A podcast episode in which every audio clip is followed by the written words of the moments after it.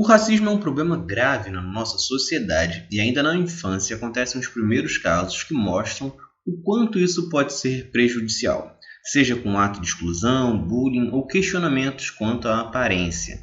Por isso, é fundamental introduzir desde a infância livros que abordam de forma leve todas essas questões. E nós temos uma grande variedade de obras que vão trabalhar a cultura, a beleza e a história de modo geral, de uma forma que você vai, desde pequeno, afastar o racismo estrutural do seu filho.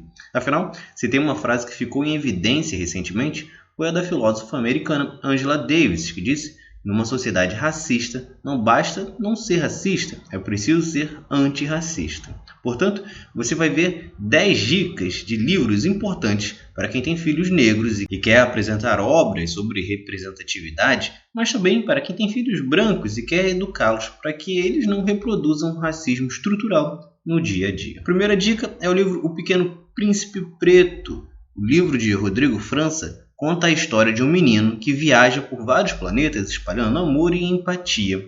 No conto, você vê uma valorização de quem nós somos e de onde viemos. O segundo é O Cabelo de Lelê. O livro gira em torno de Lelê, que se pergunta de onde vêm tantos cachinhos. No conto, ela descobre a resposta e mergulha em toda a história e a beleza de sua herança africana. A obra de Valéria Belém e com ilustrações de Adriana Mendonça, discute exatamente essa valorização da beleza negra. O terceiro é Amor de Cabelo, outro livro que aborda bem a questão estética. Ele é de Matthew Cherry, ilustrado por Vesti Harrison. Na história, a protagonista, Zuri, tem um cabelo mágico que combina perfeitamente com sua tiara ou a capa de heroína. A obra traz uma grande exaltação ao cabelo afro e também aborda o amor entre pais e filhos. Quarto é Menina Bonita do Laço de Fita. É um clássico de Ana Maria Machado que conta a história de uma menina e um coelho. O animal considera a menina de pele preta a pessoa mais bonita que já viu. É mais uma história que exalta a beleza negra de uma forma leve e com humor. O quinto é Bucala, Pequena Princesa do Quilombo do Cabula. O livro de Davi Nunes resgata o nome de um quilombo histórico de Salvador. Na obra, ele reconta a história do quilombo por meio da figura da princesa, que tem poderes que protegem o local dos escravocratas.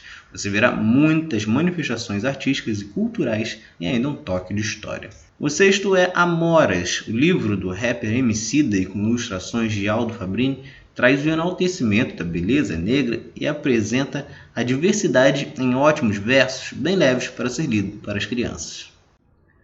O sétimo é Histórias da Preta. Para crianças um pouco maiores, você tem essa história que conta como africanos foram trazidos para o Brasil e escravizados. Apresenta também histórias da cultura negra e da realidade brasileira. E Luísa Pires Lima tem também obras como A Semente que Veio da África e O Marimbondo do Quilombo. O oitavo é Os Tesouros de Monifa. Esta obra de Sônia Rosa conta a história do encontro de Monifa e sua tataravó, que a ensina todos os tesouros passados de geração em geração. Mais um ótimo livro de cultura de raízes africanas.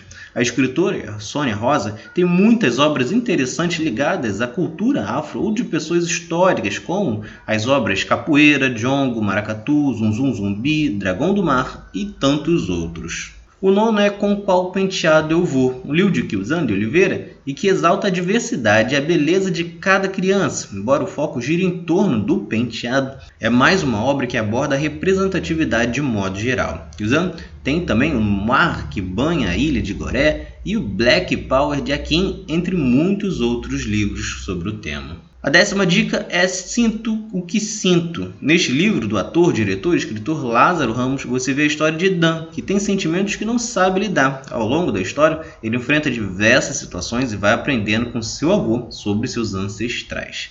Lázaro também fez as obras O Caderno de Rimas de João e o Caderno Sem Rimas de Maria.